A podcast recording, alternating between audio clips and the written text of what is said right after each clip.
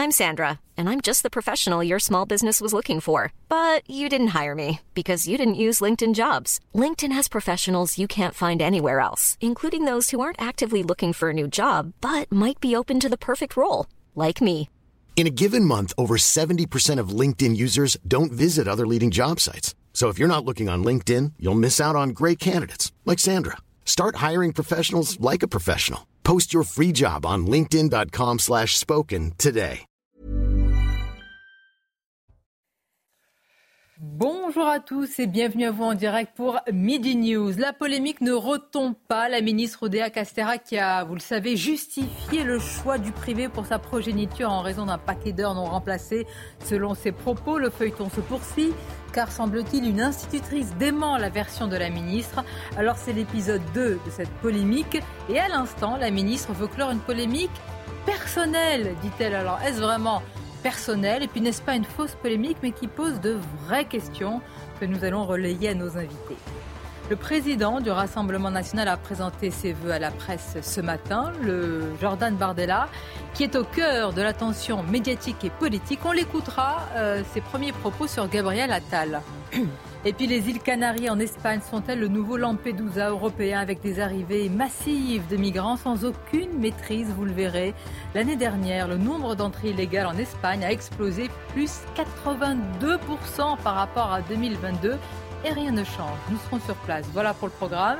Je vous présente nos invités dans quelques instants, mais tout d'abord, place au journal. Bonjour à vous, Mickaël. Bonjour Sonia, bonjour à tous. Euh, La tempête, le cyclone Bellal est arrivé sur l'île de la Réunion. L'alerte violette a été déclarée ce matin et repassée depuis en rouge pour permettre aux secours d'intervenir alors que l'œil du cyclone a désormais touché terre et que 900 000 personnes sont actuellement confinées sur l'île. Écoutez cette habitante qui intervenait ce matin dans l'heure des pros.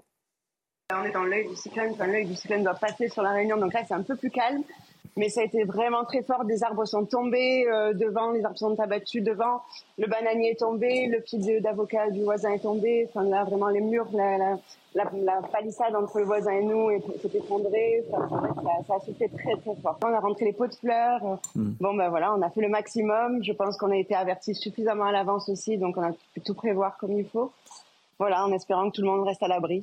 Je peux vous demander, Audrey, depuis combien de temps vous êtes à La Réunion? Ça fait dix ans. Et on n'avait jamais, jamais connu ça. Jamais. Les suites du procès des policiers impliqués dans l'affaire euh, Théo. En 2017, Théo Louaka a été blessé après un coup de matraque. L'auteur assure avoir usé de la force légitime pour interpeller le jeune homme de 28 ans. Noémie Schulz, bonjour. Vous suivez ce procès pour euh, CNews à la cour d'assises de Bobigny.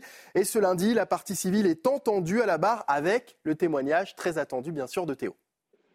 Absolument, Théo Louaka va être entendu euh, cet après-midi à partir de 14h. Il va bien sûr être interrogé sur les faits, cette interpellation au cours de laquelle il s'était débattu et avait donc été grièvement blessé. Il reviendra aussi sur tout ce qui a changé à partir de ce jour de février 2017. À l'époque, c'est un jeune homme de 22 ans qui se destine à une carrière de footballeur professionnel. Il est inscrit dans un centre de formation en Belgique.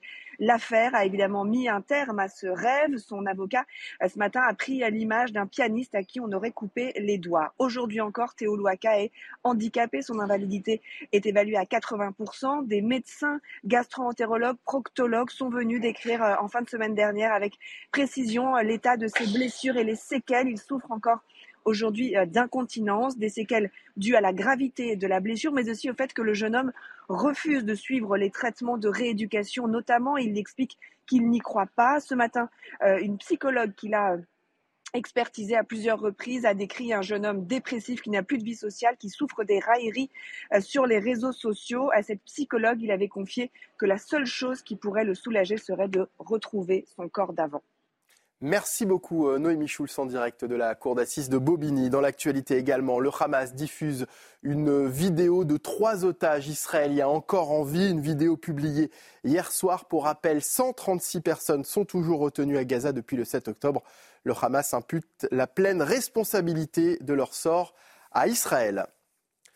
Et puis aux États-Unis, la primaire des républicains commence aujourd'hui et c'est dans l'État de l'Iowa que les électeurs sont appelés à voter. Donald Trump est largement favori, mais l'ampleur de sa victoire est incertaine en raison du froid glacial, moins 20 degrés aujourd'hui, ce qui pourrait démotiver bien sûr certains Trumpistes. Voilà Sonia, ce qu'il fallait donc retenir de l'actualité à midi sur CNews. Je vous dis à tout à l'heure. À tout à l'heure, Mickaël. Nos invités autour de la table, Gabriel Cluzel, bonjour à vous, merci d'être là. Bonjour Sonia. Directrice de la rédaction Boulevard Voltaire. Philippe David nous accompagne. Bonjour. Heureux grand-papa. Absolument. Jeune également. Merci d'être là. Animateur à Sud Radio, Arthur de Vatrigan est présent, directeur de la rédaction de l'Incorrect. Bonjour Arthur. Bonjour Sonia.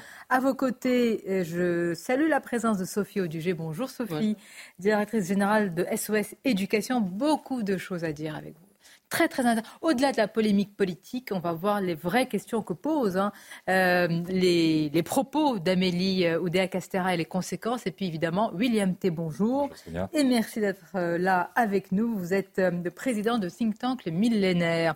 Et bien justement, la ministre Oudéa-Castera vient de réagir. Elle était en visite ce matin dans une école publique. Je vous rappelle en quelques mots, vous savez ce qu'elle a dit. Vous qui nous regardez, évidemment, euh, il y a une polémique en raison euh, de ses propos sur ce paquet d'heures non remplacées pour justifier euh, du fait que l'un de ses enfants soit dans le privé. Le feuilleton se poursuit puisqu'il y a eu une révélation, semble-t-il, selon laquelle une institutrice a démenti ses propos sur ses euh, absences. Et puis, voici ce qu'elle vient de déclarer elle-même. Il y a eu des attaques auxquelles j'ai essayé de répondre avec le plus de, sincérité possible et je pense qu'il faut clore ce chapitre-là des attaques personnelles et de la vie personnelle. Ce que je peux vous dire, et je m'arrêterai là, c'est que euh, jamais mon mari et moi n'avons priorisé autre chose que le bien-être de notre enfant. Moi, je crois en l'école de la République. Je crois en l'école publique. Je crois qu'il faut tous que nous ayons beaucoup d'ambition pour elle. Bon, alors, Madame Oudéa Castera devrait savoir qu'on ne clôt pas, euh, enfin, on ne termine pas une polémique quand on décide de la terminer. Alors, ce qui m'intéresse, par exemple, vous qui connaissez bien ces sujets, en particulier vous, Sophie Odji, qu'est-ce que vous auriez répondu à la place de la ministre? Est-ce que est-ce qu'il fallait revendiquer tout simplement une liberté scolaire, liberté fondamentale, puisque les parents sont les premiers responsables de l'éducation de leurs enfants, et assumer tout simplement sans se défausser sur euh, quelconque argument? Oui, absolument. Bah, disons qu'elle est ministre de l'Éducation nationale. Hein. Elle n'est pas mère de ses enfants quand on l'interroge. Donc déjà, il y a on va dire une confusion euh, dans, le, poste qu'elle occupe. C'est un, mandat hein, qu'elle a. Donc euh, voilà. Donc euh, finalement, elle, s'est laissée emmener sur un registre personnel qui n'est pas celui sur lequel les Français l'attendent. Après, elle est en même temps assez mal à l'aise puisqu'elle représente un gouvernement qui a quand même euh, pas été très clair sur sa position, notamment sur la question de la liberté euh, du choix euh, du mode d'instruction des parents puisque je rappelle quand même que ce gouvernement, enfin pas ce gouvernement, en tous les cas, le président de la République a utilisé la loi contre le séparatisme pour interdire l'instruction en famille, alors que c'est un droit fondamental des parents de choisir le mode d'instruction qui convient le mieux à leur enfant. À côté de cela, on a une, un désastre scolaire, hein, une situation de l'école française qui est catastrophique, qui est connu comme étant catastrophique par tout le monde. Euh, si on reprend les classements euh, des, euh, des, lycées ou des collèges, notamment ceux qui sont publiés régulièrement par le Figaro, qui sont intéressants parce que c'est vraiment les, des classements de résultats scolaires. Dans le dernier classement des lycées, dans les 100 premiers, vous en avez quand même 80 qui sont du privé sous contrat. Donc, si vous voulez, sur ce terrain-là, évidemment qu'elle aurait dû avoir une position de ministre de l'Éducation nationale qui réaffirme le droit des parents à choisir le mode d'instruction qui convient le mieux à leurs enfants. Euh, évidemment que tous les parents veulent le, veulent le mieux pour leur enfant euh, et, et, il y a euh, dans cette volonté des parents également un principe fondamental qui est que le parent veut toujours que son enfant ait une position au moins égale, voire supérieure à la sienne. Alors évidemment, quand on fait partie de l'élite, on attend que ses enfants soient instruits pour faire partie également de l'élite. C'est ce qu'elle a choisi, c'est ce qu'a choisi Emmanuel Macron. Tous les membres du gouvernement avant proviennent. Non, non, je précise. Mais là, Emmanuel Macron provient de l'école privée, euh, Attal aussi, enfin tous viennent de ce, de ce, de ce sérail-là. Et, et, et, voilà.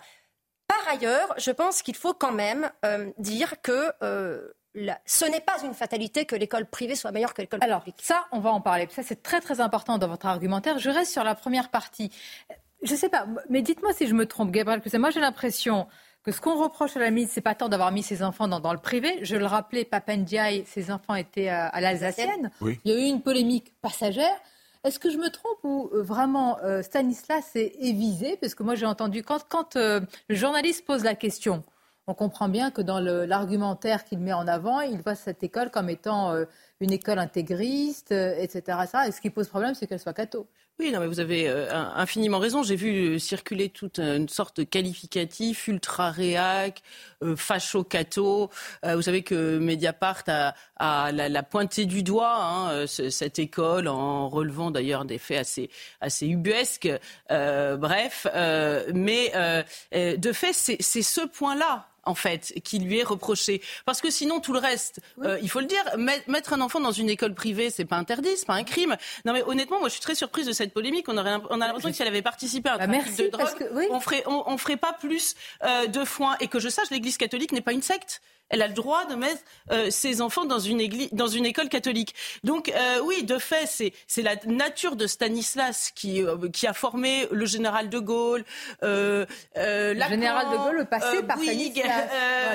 Il y a eu Christian Dior. C'est vrai qu'il y a eu tout, tout, un tas de gens célèbres qui sont passés par cette école d'excellence. Moi, ce qui, ce qui me choque euh, c'est pas tant euh, qu'elle ait mis ces enfants-là, évidemment, ça ne me choque pas. Au contraire, c'est son droit. Et je crois au contraire que c'est bien d'avoir une ministre euh, qui a des enfants. Vous savez, elle est dans, la, dans, les pieds dans le cambouis. Elle se rend compte que, bah oui, l'école, pour ses enfants, veut le meilleur. Vous l'avez dit, donc bah, on va leur donner le meilleur. Mais elle aurait pu rajouter, moi, ce que je veux, c'est que l'école publique soit mise au niveau, et ça, c'est ma mission, au niveau de Stanislas. Et je voulais simplement, sur un point, pour revenir à votre question initiale, on nous bassine depuis des semaines en nous disant, enfin deux semaines, non, depuis dix jours, en nous disant euh, oh là là, il y a une droitisation de ce gouvernement. Je remarque qu'il y a eu deux bad buzz, deux, deux euh, comment dire, deux procès faits à des ministres euh, ce week-end. La première, c'est parce qu'elle a mis ses enfants dans une école privée catholique. La deuxième, c'est qu'elle, parce qu'elle a fait partie de la manif pour tous. Donc pour la droitisation du, du magistère moral, c'est pas gagné. Hein.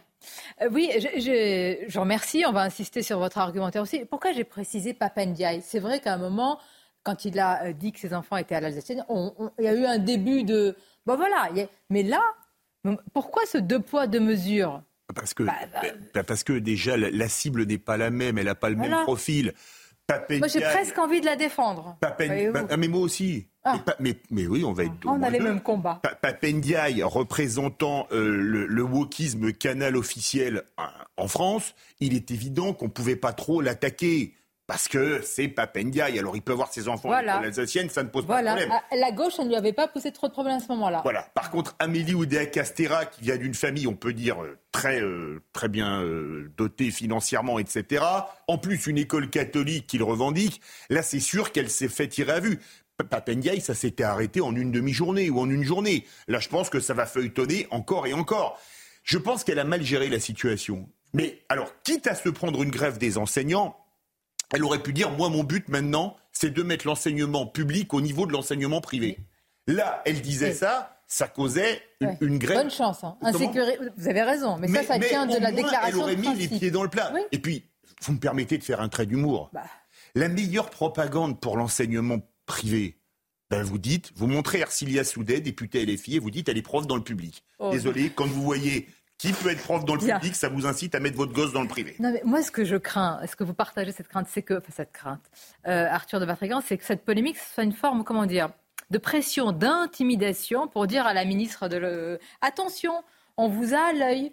Comment vous allez? Justement, vous êtes, vous êtes sous surveillance sur l'enseignement privé, euh, sous contrat ou pas? Bah, Tous les ministres douteux qui répondent pas aux aux injonctions qui ne soumettent pas au lobby gauchiste sont sous surveillance. Regardez Madame Vautrin, Gabriel Cluzel l'a rappelé, avant d'être arrivée, elle s'est fait attaquer par toute la caisse médiatique parce que, comme je rappelle, la majorité des LR s'était opposée à la loi Taubira. Alors ils sont tous atteints d'Alzheimer subitement.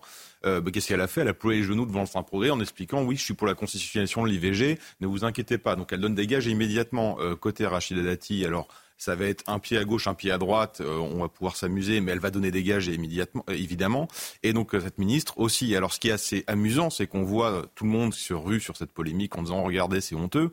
Parce que pour avoir fréquenté des écoles publiques, des écoles privées, notamment pour mes enfants et notamment à Stan, j'ai eu accès aux listes. Je vous raconte pas le nombre de politiques, mais aussi de journalistes et de journalistes qui vous parlent des écoles républicaines toute la journée, qui ont leurs gamins en stade. Donc, comme disait Debord, je suis pas un journaliste de gauche, je dénoncerai jamais personne. Mais parfois, on a envie, on a bien envie, quoi, parce que ça, ça les calmera un peu. Ensuite, la, la, la polémique, ce qui est assez amusant, c'est que personne ne se pose la question de pourquoi cette fuite dans le privé. Vous parliez de, du ministre euh, Papendiaï qui a, fait, qui a mis ses, ses enfants à l'école alsacienne. La polémique, quoi, la polémique, l'information est sortie au moment où elle a, il a expliqué qu'il voulait atteindre un taux de mixité sociale Ah, voilà. dans le privé. C'est-à-dire, en fait, en bon républicain, ils vont pas s'inspirer de ce qui marche, ils vont sulfater ce qui marche.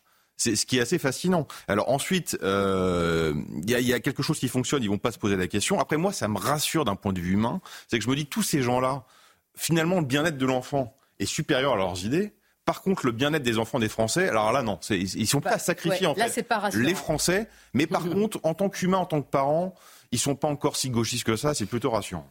C'est aussi l'occasion, William, de poser le diagnostic sur l'école publique, le vrai. Alors, je vous invite à écouter ce qu'a dit Éric Zemmour hier lors du grand rendez-vous Europe 1 CNews des Échos, puisqu'il pense que c'est à, comment dire, à l'école privée que l'on retrouve, selon lui, les vraies valeurs qui devraient infuser dans, le, dans l'école publique. Écoutons-le. Euh, D'abord, je voudrais dire que les polémiques sur le privé et le public sont complètement désuètes. Prenons un peu de hauteur. On sait bien que le conflit entre le privé et le public, c'est un conflit, je veux dire à l'école, un conflit du 19e siècle quand il y avait les fameuses deux jeunesses euh, qui s'affrontaient, l'une euh, chez euh, les curés, l'autre dans l'école de la République, l'une plutôt catholique et monarchiste, l'autre plutôt laïcarde et républicaine. Enfin, tout ça est révolu depuis très longtemps. Hein. Euh, donc oublions ces querelles-là. Moi, je crois qu'aujourd'hui, euh, le privé est devenu, euh, un peu paradoxalement d'ailleurs, le dépositaire des méthodes anciennes et, excellentes que le public utilisait jadis mmh. et que tous les parents qui le peuvent, qui le euh, peuvent, qui le peuvent évidemment parce que ça coûte cher. Mmh. Euh, en tout cas, le, le privé hors contrat, euh, ça coûte très cher. Et donc les, les, les parents mettent leurs enfants pour éviter les ravages de, de, de, la, du pédagogisme, de la baisse de donc, niveau. Bien, vous allez réagir juste après le rappel des titres, cher William, et tous nos invités. Avec vous, Mickaël, à présent. Cyclone Bellal est arrivé sur l'île de la Réunion. L'alerte violette a été déclarée ce matin et depuis repassée en rouge pour permettre aux secours d'intervenir. Le décès d'un sans domicile fixe a été annoncé par la préfecture. Les négociations commerciales des industriels avec les fournisseurs de la grande distribution se sont bien passées selon Michel-Édouard Leclerc. Des négociations qui s'achèvent ce soir et qui ont lieu chaque année pour déterminer les conditions de vente des produits vendus en grande surface. Et puis regain de tension en mer Rouge, les États-Unis reconnaissent avoir abattu un missile tiré depuis le Yémen. Aucun blessé ni dégâts n'a été signalé. Depuis le 7 octobre, les Houthis multiplient les attaques pour déstabiliser la coalition internationale dans cette région. A-t-elle acté finalement l'échec du gouvernement? Et peut-être même de celui qui était à côté d'elle quand elle a fait cette déclaration, c'est-à-dire l'ancien ministre de l'Éducation, c'est-à-dire de ne pas mettre. Alors c'est vrai que c'est un travail de longue haleine. Hein, mm le public au niveau du privé, selon vous? Bah, Il y, y, a la polémique centrée sur son choix personnel, mais je pense que son choix personnel reflète plus que ce qu'on a évoqué précédemment. Ça reflète le choix d'une grande partie des élites qui dit faites ce que je dis, mais ne faites surtout pas ce que je fais. C'est-à-dire que c'est facile pour une grande partie des élites de dire on dévitalise l'école publique, on fait toutes les expérimentations possibles en mettant le pédagogisme, le nivellement par le bas, la mixité sociale, en disant oui, vous inquiétez pas, vos enfants seront bien tétés, on va faire telle ou telle expérience, on va mettre les activités périscolaires, etc., qui ne permettent pas de redresser le niveau de l'école publique. Mais en même temps, moi, ce n'est pas grave, je ne veux pas mettre mes enfants dans l'école publique, je vais les mettre dans le privé. Et donc, moi, c'est là où je vois une véritable polémique, c'est-à-dire que le gouvernement dit on va mettre le paquet sur l'école, on met une ministre qui a jamais été en charge de l'éducation nationale, qui était plutôt ministre des Sports, auquel on lui adosse ah, le portefeuille voilà. le plus important, notamment qui avait été annoncé par Gabriel Attal ouais. et qui était annoncé comme le président de la République comme un domaine réservé.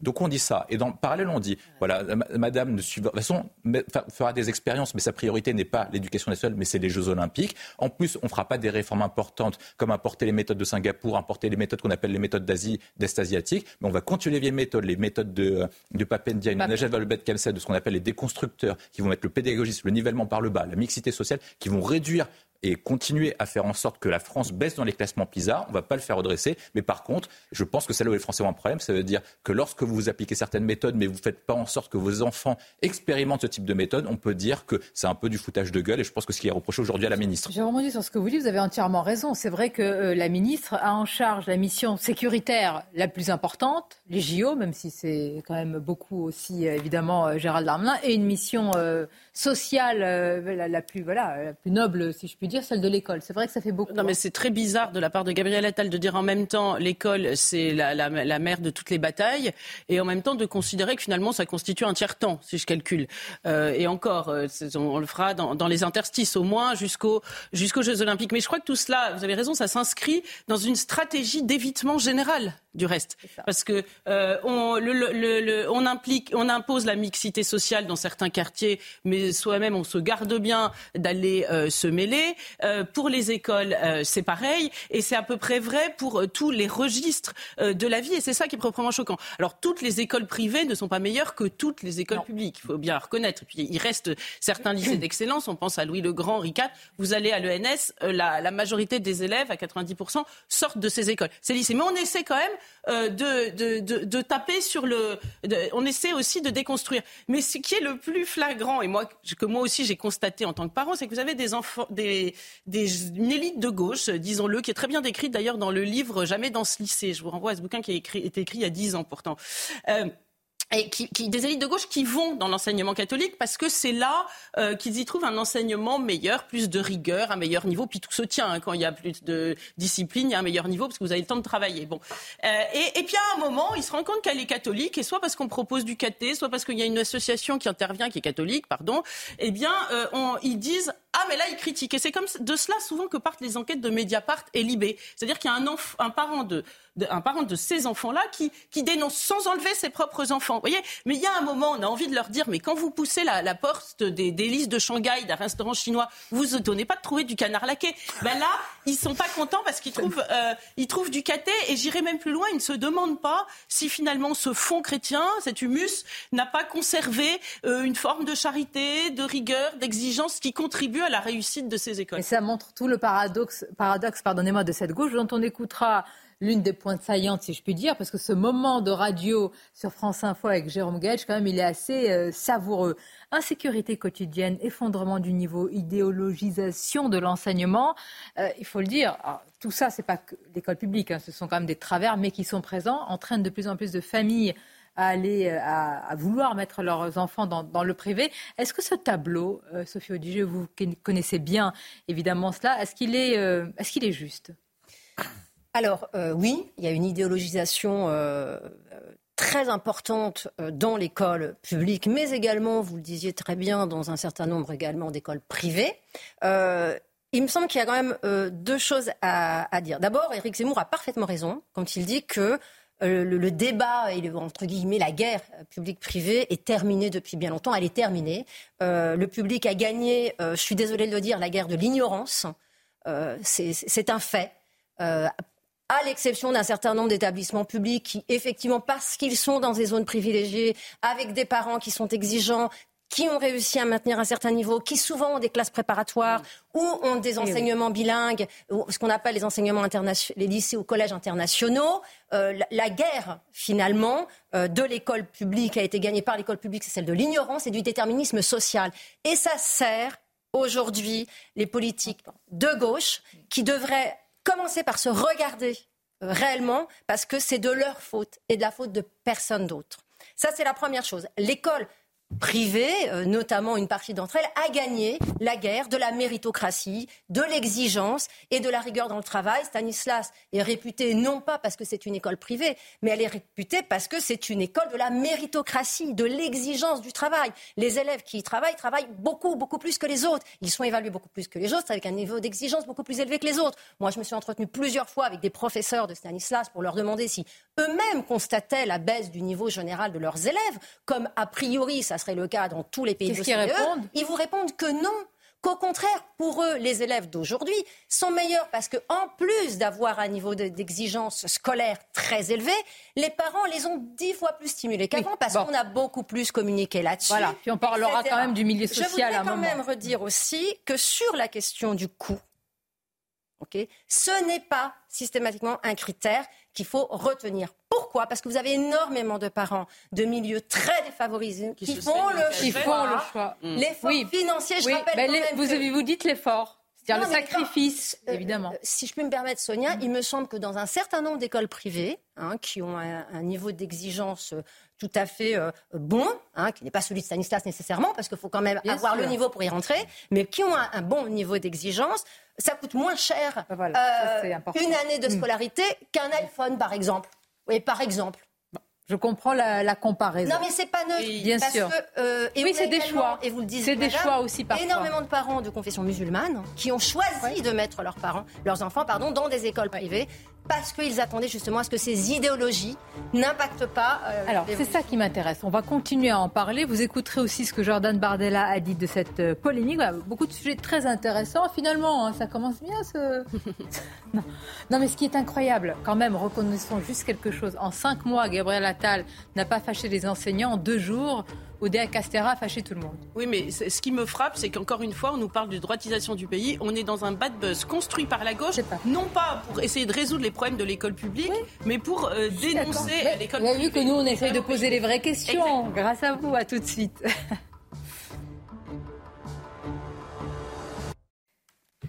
Les vœux de Jordan Bardella, euh, enfin les vœux pour Gabriel Attal, c'est pas forcément des vœux de, réussite, sans doute pour la France, mais peut-être pas pour le Premier ministre. On va les écouter dans quelques instants.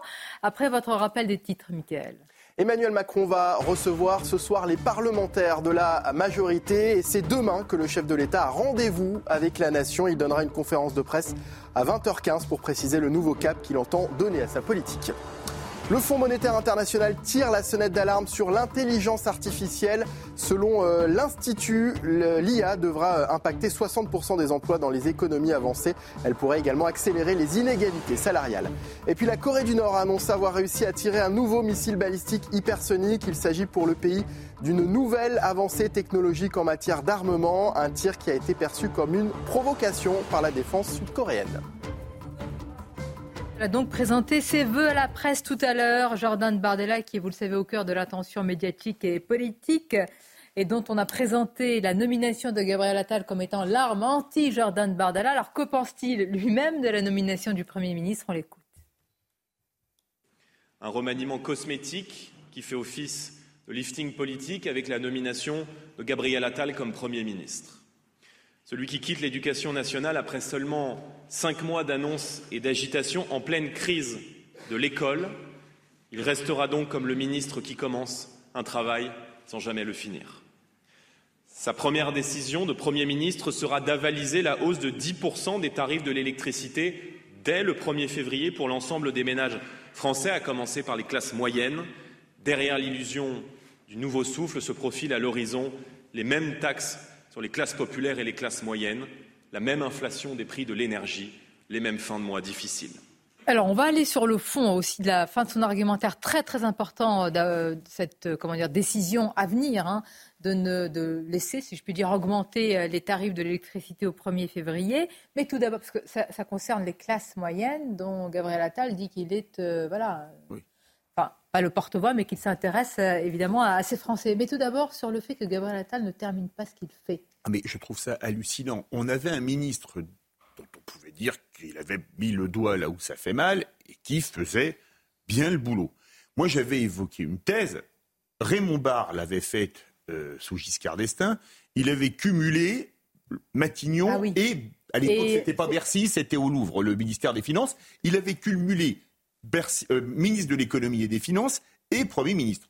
Moi, je me suis dit, pourquoi est-ce que Gabriel Attal ne cumulerait pas éducation nationale et Matignon mais je vous dire, travail? Mais il y en a un qui cumule président et Premier ministre, donc oui. au point où on en est. Oui. Bah oui. Emmanuel Macron, bah donc pourquoi pas Oui, voilà. Et ministre aussi de beaucoup de choses. on fait euh, tout, tout, tout. La carte de visite va être longue. Et donc, je, je n'ai pas compris, surtout pour mettre Amélie Oudéa-Castera, ministre des Sports, à quelques mois des Jeux Olympiques, alors qu'on nous dit que l'éducation est une priorité et le sport en cette année olympique est une priorité. Qui y comprend quoi que ce soit? Mais on partage vos interrogations, cher Philippe. Euh, on les partage vraiment. Euh, Gabriel euh, Cluzel, c'est vrai que.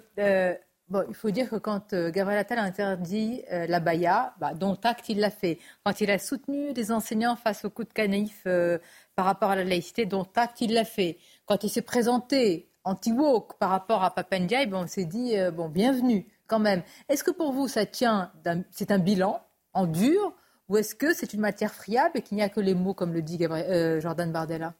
Non, mais il l'a fait. Mais le problème, c'est quelle va, en être la conséquence, in fine, euh, sur la, réalité de l'école. Déjà, il est parti extrêmement vite. Moi, je ne je sais pas si la comparaison est pertinente, mais je le compare souvent à, à Bernard Tapie, qui reprenait une entreprise, qui soulevait des vagues d'espoir, qui parlait très bien, et puis qui partait. Et puis voilà, et il allait se diriger vers une autre entreprise. Là, euh, c'est un peu euh, curieux, encore une fois, de sa part, d'avoir lâché le, bout de gras, si j'ose dire. On sait très bien que si les problèmes euh, notamment, comme on dit pudiquement, de laïcité, hein, euh, parce qu'on sait très bien de quoi il s'agit, de, communautarisme islamiste, avait... avait L'islamisation de l'école. Exactement, c'était résolu, on, ça se saurait. Donc, euh, on ne peut pas dire qu'il est à son actif une réussite. Il a, il a envoyé euh, des bons signaux et puis euh, il a bénéficié aussi de la comparaison. De la même façon, je vous le dis que Rachida Dati va de, euh, bénéficier de la comparaison avec l'ancienne ministre de la Culture. Quand vous succédez à des gens qui sont très woke, hein, disons-le vraiment, eh bien forcément par contraste, vous apparaissez comme de droite avec beaucoup de fermeté sur, sur ces Mais c'est ça ce qui m'intéresse. si je peux me permettre, on se contente un peu de peu et de mots. C'est-à-dire, il suffit de dire autorité, ordre, tranquillité. Ah, il est de droite, formidable. Euh, il suffit de décréter pour que euh, cela arrive. Arthur de Vatrigrand, écoutez à présent Jordan Bardella, prêt à gouverner. Et ce qui est intéressant, avec une sorte de ticket avec Marine Le Pen, une sorte de, méthode américaine. Hein, ce président, vice-président, qu'en pensez-vous? Écoutons-le. Prêt, je le suis aussi à titre personnel prêt à conduire le Rassemblement national dans une nouvelle année de combat électorale. Comme chef de parti, j'ai conscience que le temps qui vient, tout comme les responsabilités qui en découlent, m'obligent. Croyez que je n'ai pas oublié d'où je viens, à qui je dois l'honneur de mes fonctions, en tout premier lieu à Marine Le Pen, ainsi qu'aux millions de Français qui nous regardent et nous attendent. Bien que vous inspire justement ce, ticket, euh, Arthur de Vatrigan? C'est assez intéressant. Dans le journal du dimanche, ils ont fait une interview euh, en duo où Marine Le Pen annonçait qu'il allait être son Premier ministre. C'est très très rare que des candidats officiels annoncent les Premiers ministres pour une raison simple. C'est que le Premier ministre, c'est quelque chose qui se monnaie avec un parti allié ou un parti support. C'est vous dire la confiance que le Rassemblement national a et le message qu'il envoie à des potentiels alliés, que ce soit euh, des LR qui auraient peut-être enfin compris que s'il veut encore un peu exister, il va falloir vite sortir de la Macronie, ou potentiellement aussi du côté de Reconquête, c'est-à-dire que le poste de Premier ministre, c'est réglé. Donc en fait, vous allez avoir d'autres Marocains, mais pas celui-là. Euh, je trouve que c'est voilà, ça marque une confiance euh, assez forte dans euh, leur, leur, probable future victoire, que ce soit en 27 ou après. Euh, je trouve ça assez intéressant. Pour revenir sur Gabriel Attal, il n'a pas eu le temps d'avoir un bilan et c'est à son crédit. Et c'est un peu le problème de notre République qui, en fait, finalement, se contente de rameuter, de compter des voix et de nommer des gens selon le baromètre de l'opinion. donc comme il a eu un discours de bon, alors la Baïa, il l'a mis en place. J'ai eu des témoignages de directeurs d'établissement qui ont appliqué. Voilà. Euh, sur le reste, bon, bah, il n'a pas eu le temps. Euh, et moi, je me dis, à partir du moment où on n'a pas suffisamment de front d'enseignants contre soi, c'est que finalement, on va pas si loin que ça. Euh, bon, c'est un peu mon baromètre. Bon baromètre. S'il y a beaucoup de gens dans la rue, c'est qu'on veut vraiment renverser la table, ce qui n'est pas le cas. Euh, donc le baromètre de l'opinion, bah, c'est, vous savez, c'est un peu comme la, la, comptine, quoi. C'est trois petits tours et puis s'en vont, quoi. Et c'est un peu ça la Macronie. Et c'est un peu embêtant euh, parce que là, on se dit, bon, il y avait un espoir pour l'éducation nationale. Bah, tant pis pour l'éducation nationale, c'est pas grave. On va, faire autre chose. Euh, bon, c'est. Et en fait, je voulais juste rappeler à, Philippe euh, qui parlait de Raymond Barre et qu'il cumule des, des mandats ou le cumul des fonctions, ce qui est également le cas pour la Macronie. Barre avait en plus dans sa besace le forum Davos dont il était l'un des instigateurs. Euh, c'est vous dire aussi l'image de droite. Bah, euh, Raymond Barre, on l'oublie souvent, mais il était l'un des instigateurs du Forum Davos. C'est-à-dire qu'en France, c'est je suis de la droite, et puis en fait, au final, je suis quand même, au fond de moi, un vrai mondialiste. Donc il faut toujours se méfier de la Vous m'inspirez quelque chose. Je, me demande si Gabriel Attal, comme Emmanuel Macron, ah bah n'a pas été le, un young leader. Euh, l'image qu'on donne en ah France en fonction du baromètre, je vais faire ci, je vais faire ça. Mais au final, quand on. Amélie ou etc. aussi. Hein. Oui, mais elle a, elle, a, elle a, moins donné cette image-là. En tout cas, elle, a moins donné de gage. Mm. Euh, si vous allez voir le programme du forum qui se déroule en ce moment, c'est intéressant. Une des principales questions, c'est comment on va résoudre le problème des élections qui vont nous empêcher d'appliquer notre programme. Donc, bon, je me dis... Euh, le ouais, peuple des- vote mal, oui. c'est- Après, on se dit, bon, c'est pas grave, ce sont des décideurs, tout ça, c'est pas très grave, sauf qu'on a un président de la République qui a fait un discours final. Moi, ça me dérange qu'il vienne faire un discours dans une, dans un- une réunion de grands euh, dirigeants euh, économiques qui se posent cette question-là. Et quand je me dis que des gens sont issus de là, je me méfie souvent du discours qu'ils ont en France. Lorsqu'on sait que, a priori, ce que porte Davos est en contradiction absolue avec l'idée d'une souveraineté d'une euh, nation confirmer qu'Emmanuel Macron a été nommé comme le. Comment ça s'appelle? C'est quel le titre? young le, leader. le- voilà, le Young Leader, Attal euh, également. oui, bien sûr. Euh, Il faut se méfier de ça. Quoi. On- voilà, la République fait qu'on doit donner des gages et qu'on on co- connaît l'importance se baromètre de l'opinion. Moi, je crois que, par exemple, on dit souvent quel est le cap du gouvernement et d'Emmanuel Macron. Je crois qu'il est très clair. C'est un Européen Ah ou un européiste ou un Euro... ça, ça dépend comment Ah, chacun le voit. chose qu'on a compris et c'est un, hein. à mon avis, un citoyen du monde. Voilà. Ah ouais.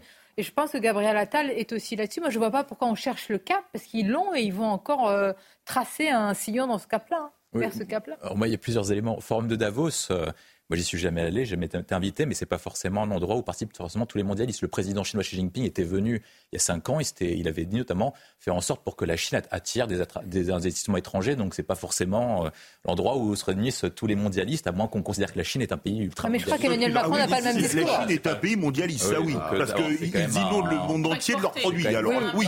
C'est un pays mondialiste Ça- à sens euh, unique. Oui, oui.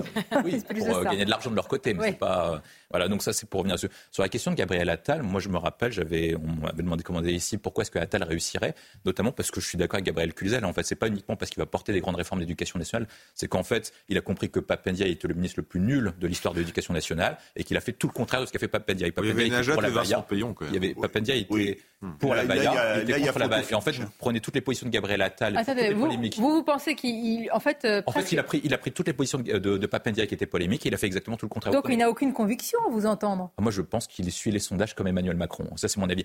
Attendez, ça veut dire que si les sondages, imaginons un moment de politique fiction, si les sondages avaient indiqué que une majorité de Français étaient contre l'interdiction de la ils ne l'auraient pas interdit Je pense, oui. Oui, mais le- il suit les sondages jusqu'à un certain point quand, même. Quand, vous hein. regardez, quand vous regardez ce que Oui. fait le, le dernier gouvernement Macron, c'est-à-dire que globalement, que. Bah, c'est une bonne chose, hein, si on suit voit- le- voilà, les souhaits des Français. Ça, ça peut être une bonne idée. Je Non, préfère. quand, quand, il suit- quand vous regardez sur l'ensemble des sujets, sur, sur les questions d'autorité, sur les questions régaliennes, sur les questions migratoires, il suit le sens du vent dans la mesure où, depuis les émeutes, vous avez une majorité à 66% sur ces sujets. Et pour être dans le même temps sur les sujets de société, notamment sur la question de l'IVG, sur la question de la fin de vie, et ben ils vont par contre à l'opposé de ce sens-là. Donc ça peut, là, c'est un peu le macronisme qui reste sur la logique du en même temps, ça veut dire libéral sur les questions économiques, en ajoutant, et c'est la nouveauté d'Attal, un peu de questions d'autorité pour ce qu'il a, comme la nouveauté qu'il a apportée à l'éducation. Parce que le sujet qui se pose pour Gabriel Attal, pour Emmanuel Macron, c'est pas l'avenir de l'école, c'est pas l'avenir de l'école publique. Ce qui joue, c'est l'avenir du macronisme.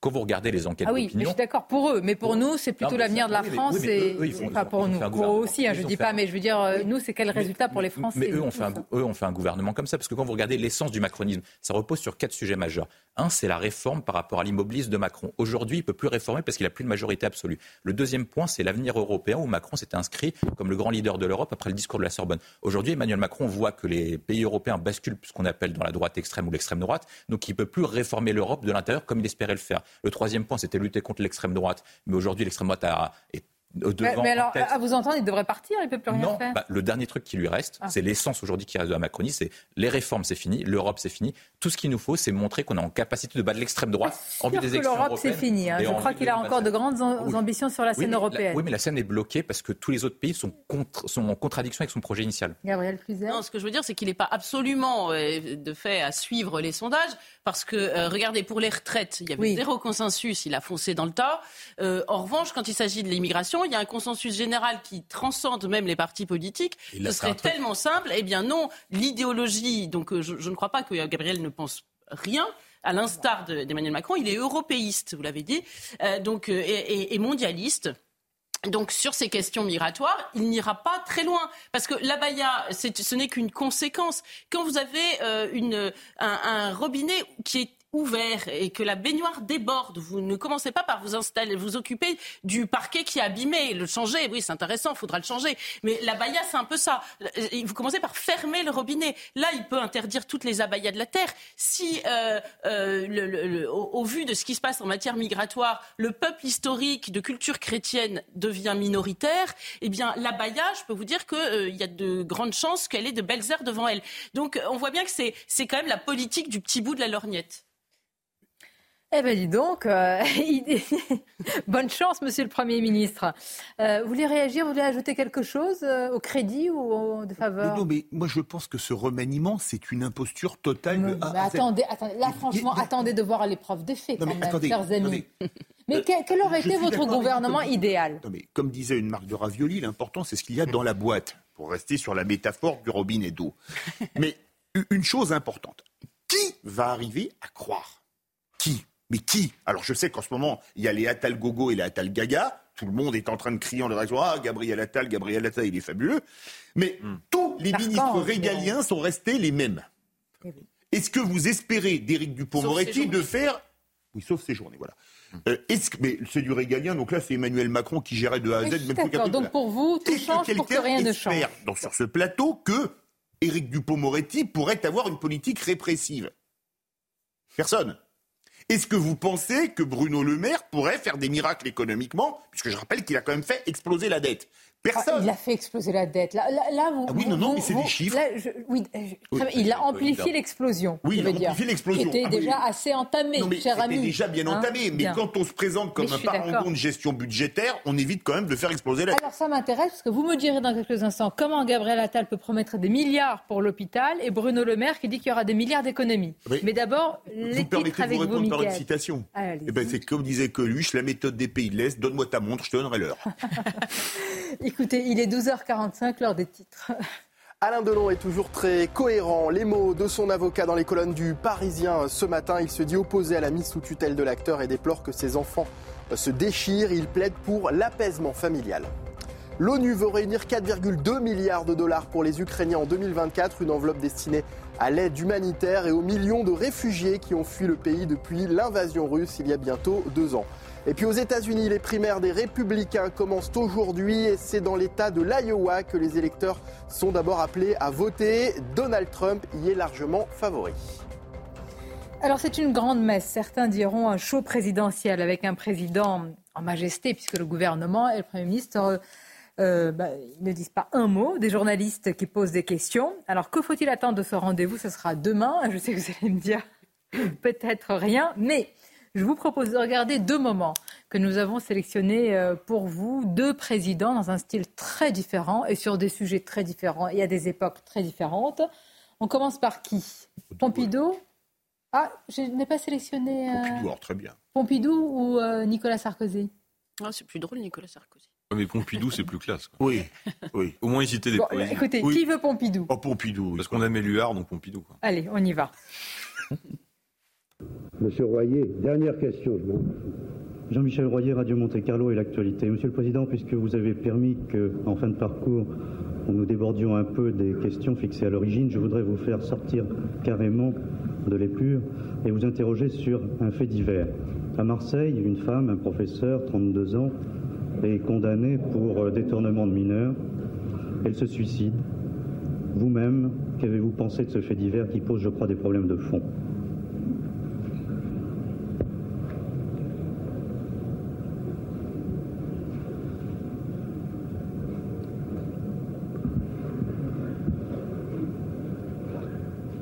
Je ne vous dirai pas tout ce que j'ai pensé d'ailleurs sur, sur cette affaire.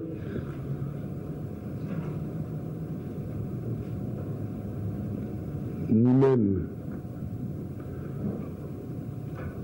ce que j'ai fait.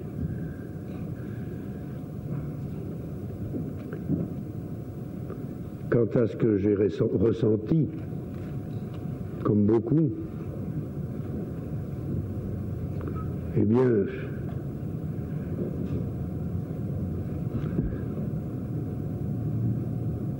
comprenne qui voudra, moi, mon remords, ce fut la victime raisonnable au regard d'enfants perdus. celles qui ressemblent aux morts, qui sont morts pour être aimés. C'est de l'éluard. Merci, mesdames et messieurs.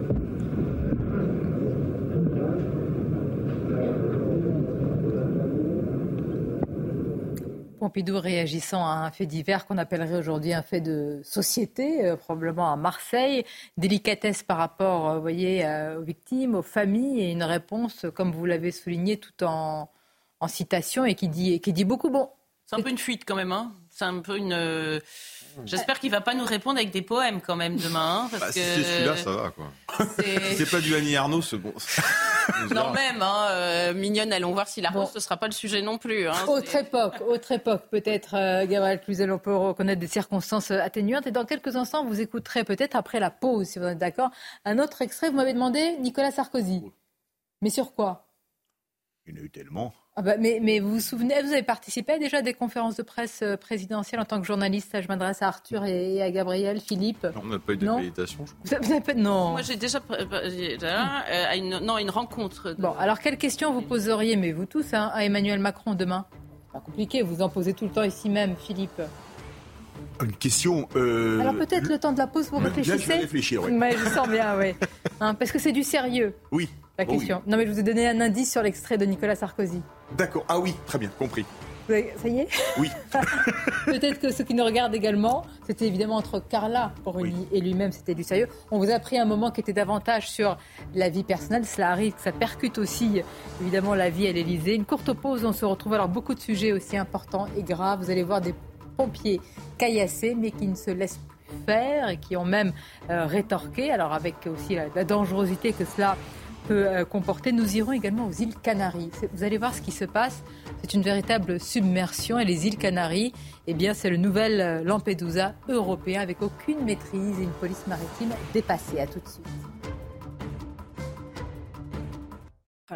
Merci d'être avec nous. La seconde partie de Midi News, on verra ces images euh, incroyables, si je puis dire, mais malheureusement de plus en plus, non pas quotidiennes, mais banales, de pompiers caillassés. Mais cette fois-ci, vous allez voir, ils vont euh, pourchasser leurs agresseurs. Nous parlons également de ce qui se passe aux îles Canaries, le nouvel euh, Lampedusa européen, et puis à l'école où Dea Castera voudrait refermer la polémique qui n'en finit pas de rebondir. Et tout d'abord, le journal. Rebonjour à vous, Michael. Bonjour Sonia, bonjour à tous. Le cyclone Bellal est arrivé sur l'île de la Réunion. L'alerte violette a été déclarée ce matin et repassée depuis pour, euh, en, rouge pour permettre aux secours d'intervenir. L'œil du cyclone a désormais touché terre et 900 000 personnes sont actuellement confinées sur l'île. C'est un sujet de Corentin Brio. Le cyclone Bellal continue sa route sur l'île de la Réunion. L'île est repassée en vigilance rouge pour permettre aux secours de reprendre ses interventions. Car la situation est toujours très compliquée. Il y a un certain nombre d'interventions en attente, des interventions qui ont été euh, finalement euh, en- empêchées ou retardées depuis ce matin, ou des interrogations qu'on a eues euh, pour des cas d'extrême urgence. Ce matin, c'est plus de 38 000 foyers qui étaient toujours privés d'électricité et des habitants témoins de conditions météo très violentes. Mais ça a été vraiment très fort. Des arbres sont tombés euh, devant, les arbres sont abattus devant. Le bananier est tombé, le pied d'avocat du voisin est tombé. Enfin là, vraiment les murs, la, la, la, palissade entre le voisin et nous est- s'est effondrée. Enfin, en fait, ça, ça a soufflé très très fort. Face à des rafales de vent qui peuvent atteindre 250 km/h ou encore des vagues de 8 mètres de haut en moyenne, les habitants sont toujours confinés depuis hier. Ils se sont organisés depuis quelques jours pour pouvoir affronter ce cyclone dans les meilleures conditions et pour rester en sécurité. Mine de rien, je pense qu'on a été bien préparé par euh, les informations. Euh, ça a été très très médiatisé et du coup, euh, bah, je sais que ça fait depuis le début de la semaine qu'on anticipe le cyclone. Euh, on a pu faire des courses euh, assez rapidement avant que genre, tout soit dévalisé. Il n'y avait plus d'eau dans les rayons, il n'y avait plus de conserve ni rien. Il n'y avait plus de gaz. On a tenté de- d'acheter du gaz et il n'y avait plus de gaz parce que euh, en fait ils ont prévu des coupures d'électricité et c'est vrai que depuis ce matin, genre là on a encore l'électricité mais ça, ça saute de temps en temps et ça risque d'être coupé. Selon les autorités, le cyclone a déjà causé le décès d'un homme à Saint-Gilles, un sans domicile fixe. Amélie Oudéa-Castera souhaite clore la polémique autour de l'école de ses enfants. La nouvelle ministre de l'Éducation nationale est vivement critiquée après ses déclarations sur l'école publique, attaquée parce qu'elle scolarisait ses enfants dans le privé. Amélie Oudéa-Castera s'était défendue en mettant en cause les trop nombreuses heures d'absence non remplacées dans le public. Je vous propose de l'écouter. Il y a eu euh, des attaques auxquelles j'ai essayé de répondre avec euh, le plus de, de sincérité possible et je pense qu'il faut clore ce chapitre-là des attaques personnelles et de la vie personnelle. Ce que je peux vous dire, et je m'arrêterai là, c'est que euh, jamais mon mari et moi n'avons priorisé autre chose que le bien-être de notre enfant. Moi, je crois en l'école de la République. Je crois en l'école publique. Je crois qu'il faut tous que nous ayons beaucoup d'ambition pour elle. Amélie Oudéa-Castera qui visitait euh, ce matin le site du village olympique à Saint-Denis en compagnie notamment, vous venez de le voir, de Gérald Darmanin, le ministre de l'Intérieur, est d'ailleurs revenu sur son maintien à Beauvau et s'est dit honoré de poursuivre sa mission. Et puis euh, Emmanuel Macron va recevoir ce soir les parlementaires de la majorité et c'est demain que le chef de l'État a rendez-vous avec la nation pour préciser le nouveau cap qu'il entend donner à sa politique. Conférence de presse à suivre à 20h15, donc demain sur CNews bien sûr. Et voilà Sonia ce qu'il fallait retenir de l'actualité à 13h. Je vous dis à tout à l'heure. Merci Mickaël, à tout à l'heure. Et j'ajoute à ce que vous avez dit que euh, c'est incroyable sur Gérald Darmanin qui voit sa mission euh, s'achever après les Jeux Olympiques. On accueille Grégory Joron. Bonjour à vous. Bonjour. Secrétaire général de l'unité SGP, c'est le premier flic de France, hein, Gérald euh, Darmanin. On va en parler. Gabriel Cluzel est sur le plateau. Philippe euh, David, nous sommes également avec Sophie Audugé, avec William T et avec Arthur de Vatrigan. Mais tout d'abord, je voudrais attirer votre attention sur ce qui est en train de se passer aux îles Canaries en Espagne. Et c'est la question que l'on se pose. Sont-elles devenues ces îles euh, le symbole, en tout cas le nouveau Lampedusa européen. Vous allez voir ces arrivées massives de migrants sans aucune maîtrise. L'année dernière, le nombre d'entrées illégales en Espagne a explosé, plus 82% par rapport à 2022. Alors, vous allez voir les images, hein, ce ne sont pas du tout les images de Lampedusa auxquelles malheureusement nous sommes habitués. Je dis malheureusement parce qu'il y a aussi évidemment euh, ces drames dans la Méditerranée. Tout cela se passe au large des côtes marocaines et nous sommes justement sur place avec le directeur de la rédaction de Livre Noir qui est, euh, euh, qui est sur place. Bonjour Eric Tegner, merci d'être euh, Bonjour Sonia Mabrouk. En direct avec nous Eric, ce sont des là on parle de centaines de migrants par jour, de jour comme de nuit d'ailleurs qui arrivent en, continu. On parle de 500 migrants tous les 48 heures. Comment ça se passe sur place? Comment les, les autorités arrivent à gérer ça Ou est-ce que ce n'est plus gérable. Alors c'est exactement cela. Ici, précisément, je suis sur la petite île d'El Hierro, sur l'archipel des Canaries, au niveau du port euh, de la Restinga. Alors pour vous donner un exemple, sur ce week-end, j'ai pu voir près de 500 700 migrants pardon, euh, qui sont arrivés ici, de jour comme de nuit. Cette nuit, par exemple, il y a deux bateaux qui sont arrivés entre 3 et 4 heures du matin. Et sur l'ensemble de l'île d'El Hierro, qui est une euh, île de 10 000 habitants seulement, il y a eu un millier de migrants qui sont arrivés ce week-end. Donc effectivement, c'est massif. On parle en ce moment de 10 000 migrants par mois. Vous savez, cette route migratoire, elle est euh, nouvelle. Pour vous donner un chiffre, en 2022, il y avait 15 000 migrants qui arrivaient euh, ici. En 2023, c'est 39 000 migrants qui sont arrivés, c'est-à-dire une augmentation de 148 et on en parle effectivement très peu dans les médias et je remercie d'ailleurs euh, CNews euh, d'en parler. Alors comment ça se passe euh, ici très concrètement? Alors quand on arrive, on voit qu'en fait il n'y a pas véritablement de frontières. Frontex d'ailleurs n'est pas présent. On nous a seulement dit qu'il y avait un observateur pour vérifier que les droits de l'homme étaient respectés. Il y a ici deux bateaux chargés du, du sauvetage en mer et donc ils sont ici en veille permanente avec la Croix-Rouge. Lorsqu'ils reçoivent justement un appel qui leur dit qu'un radar a pu signaler des bateaux de migrants au large des côtes, ils partent leur objectif est d'aller remorquer ces bateaux, de les amener précisément où je suis. Vous voyez d'ailleurs euh, derrière moi des bateaux qui sont arrivés euh, cette nuit ici, qui vont être euh, justement détruits. La Croix-Rouge s'occupe de ces migrants. Ça dure à peu près deux heures. Ensuite, on les envoie dans deux centres. Un centre pour mineurs, c'est un monastère qui est aujourd'hui désaffecté, qui s'occupe des mineurs et des femmes.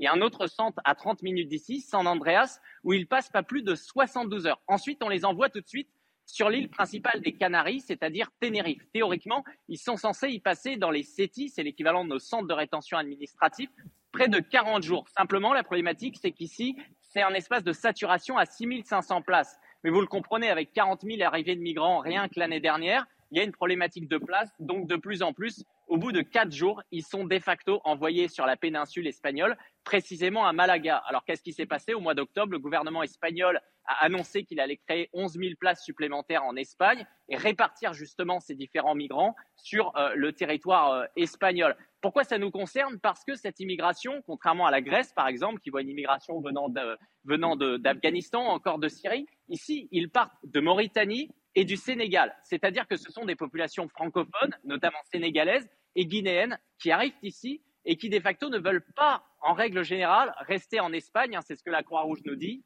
Ils visent d'abord d'arriver euh, en France. Et donc, ça fait écho aussi à cet accord hein, qui a été, euh, qui a été euh, décidé au mois de décembre dernier, qui va être voté au mois de mars par le Parlement européen sur la répartition des migrants à travers le pacte asile-immigration. Et pour terminer, je voudrais simplement dire qu'ici, Frontex n'étant pas présent, c'est une frontière européenne qui est très proche de la nôtre, hein, parce que l'Espagne est voisine de la France, qui est aujourd'hui contrôlée par le gouvernement socialiste espagnol avec une forme de laxisme. C'est un voit Honnêtement, on arrive ici, on pense que c'est une frontière européenne, et en fait, ce n'est pas une frontière, c'est une chambre d'enregistrement. Leur objectif ici, hein, les forces nous disent qu'ils sont saturés, qu'ils sont fatigués, qu'ils ne peuvent rien faire, qu'ils ne comprennent pas en fait ce qui se passe ici. L'objectif est simplement de mieux les enregistrer, de mieux les cadrer. Et ce qui fait qu'en fait, la population n'est pas au contact de ces migrants. Ce n'est rien à voir avec euh, le bazar de Lampedusa au mois de septembre où j'étais, où vous vous rappelez, il y a eu 7000 d'un coup, c'était mal organisé. Ici, étant donné que c'est très bien organisé, eh bien, finalement, ça passe sans que l'opinion publique ne le voit,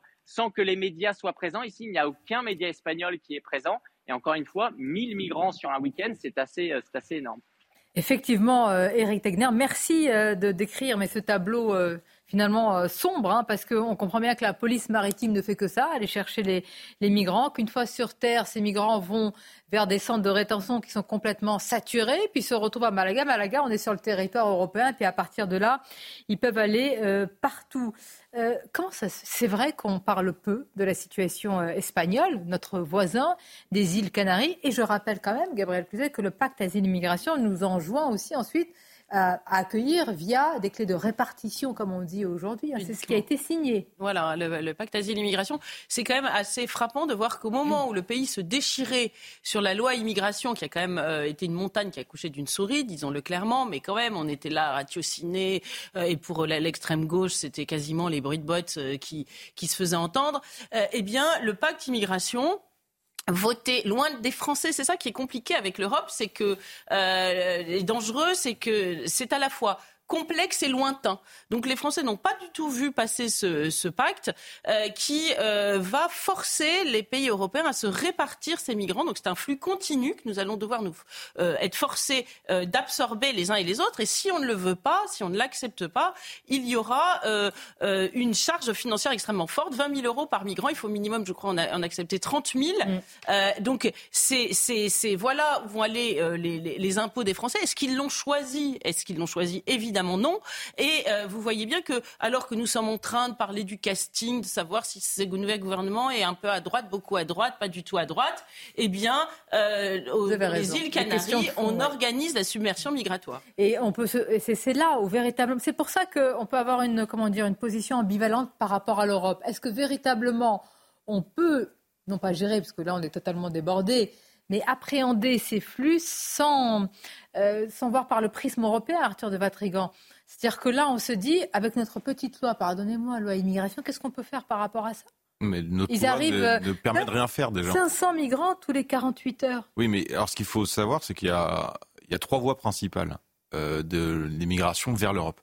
Vous avez, vous avez la voie occidentale, qui est donc celle-là, euh, la voie euh, qui passe par le Maroc et qui arrive par l'Espagne et les Canaries. Vous avez, vous avez la voie orientale qui passe qui arrive de la Turquie, qui passe par les Balkans, et vous avez la voie dont on a beaucoup plus parlé, qui est la voie Méditerranée euh, centrale, qui euh, justement passe Libye, Tunisie pour arriver en Italie, Lampedusa. Et en fait, là, on voit les trois voies sont saturées. Alors, la voie de la Turquie euh, n'est pas trop saturée pour l'instant parce que Erdogan garde ça pour faire du chantage à l'Europe. Mais les deux autres voies sont complètement saturées. C'est-à-dire qu'on est en submersion totale par les trois voies principales. Alors après, ils sont inventifs, ils vont peut-être créer d'autres voies. Euh, pour l'instant, voilà, c'est pas une nouvelle voie, hein. c'est juste une voie qui sature en plus. Euh, le souci qu'on a, c'est qu'on dit oui, ça résonne à l'échelle de l'Europe. Sauf que si, dites-moi juste un seul truc qui a fonctionné avec l'Union européenne depuis que l'Union européenne existe à l'avantage des Français. Je parle pas à l'avantage des Allemands qui au final, on sait très bien que c'est eux qui contrôlent et qui décident en fonction de leurs là, intérêts. les Espagnols sont ça. Mais en aussi, fonction hein. des intérêts, Frontex les qui- Espagnols sont un peu séparés de l'Europe. Oui. Nous, en fonction des intérêts de la France, dites-moi une seule chose qui a marché. Il y en a pas.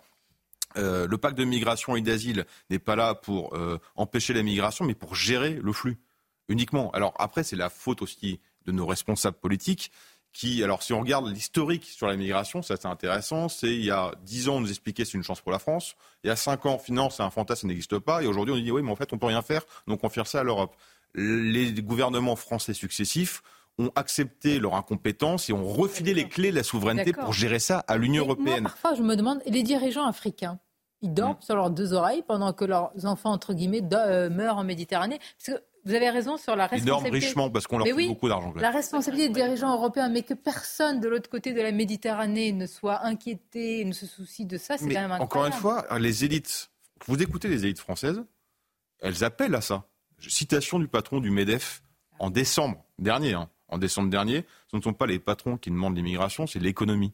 Hein Je vous cite la commissaire européenne qui est merveilleuse, Johansson, aux affaires étrangères, qui vous explique que l'Union européenne a besoin de millions d'immigrés pour combler son déficit démographique. Vous avez des patrons qui vous expliquent que c'est une nécessité économique et la patronne euh, des affaires étrangères, quoi, la commissaire européenne aux affaires étrangères vous explique qu'en fait on a besoin pour remplacer le De leur point de vue, le projet est immigrationniste. il est dit, il est pas là il, est, pour il est- empêcher. il est assumé, il Ils est affirmé. à des dirigeants européens qui euh, ont décidé de laisser la porte ouverte. C'est aussi simple que ça. Donc c'est évidemment mais alors, ça ne par- peut pas donc- bien se terminer. D'accord. Donc on n'a plus notre mot à dire puisque notre, notre souveraineté est européenne et qu'elle n'est plus nationale. Moi, je crois que croire, c'est ça. C'est un- je croyais ça jusqu'au Covid. En fait, je crois que c'est un leurre aujourd'hui. Le Covid nous a montré que le jour où on voulait fermer nos frontières, On peut. y Oui, arrive. bien sûr. Donc, Oui. Après, il y a le côté idéologique. En France, on- il faut faire des laissés-passer pour aller acheter une baguette de pain, mais par contre, toucher aux frontières, là, on est carrément dans le blasphème.